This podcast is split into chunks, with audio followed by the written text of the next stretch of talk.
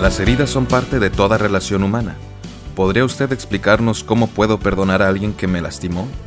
Escuchemos lo que nos dice la Biblia con el doctor Jorge Salazar. Todas las personas nos hemos sentido ofendidos, lastimados o agredidos por alguna otra persona. Es parte de nuestra naturaleza como seres humanos. La diferencia está en lo que consideramos una ofensa grave o una ofensa no grave. Por ejemplo, si al estar en algún lugar muy concurrido una persona te empuja con su hombro sin querer y se disculpa inmediatamente, ni siquiera lo consideramos una ofensa. Pero si la misma persona no se disculpa y en lugar de ello nos dice, quítate, lo consideramos una gran ofensa o un insulto. Y aunque a lo mejor es un ejemplo simplista, se aplica a todas las áreas de la vida y a nuestros conceptos sociales, familiares, culturales, etc. Hay cosas claras para todo el mundo, como darle un golpe en la cara a alguien intencionalmente, no habría lugar a duda de que eso es una ofensa.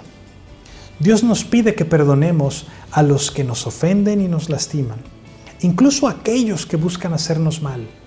Y la razón por la que Dios nos pide eso como hijos de Dios es para que nosotros seamos un reflejo de Dios mismo. Él ha perdonado nuestras, nuestras ofensas ha olvidado nuestro pecado para nunca más sacarlo a flote. Y no solo eso, Él mismo ha pagado el precio de nuestra reconciliación mediante el sacrificio de Cristo en la cruz. Entender que nuestras ofensas hacia Dios son mucho más grandes que cualquier cosa que nos hayan hecho y que a pesar de todo Él ha decidido perdonarnos, debería motivarnos a ser como Él. Es a perdonar a los demás no es fácil y cuesta. A Dios le costó la vida de su único Hijo perdonarnos a ti y a mí. A nosotros sencillamente despojarnos del orgullo y dejar la justicia en las manos de Dios. Que Dios te bendiga.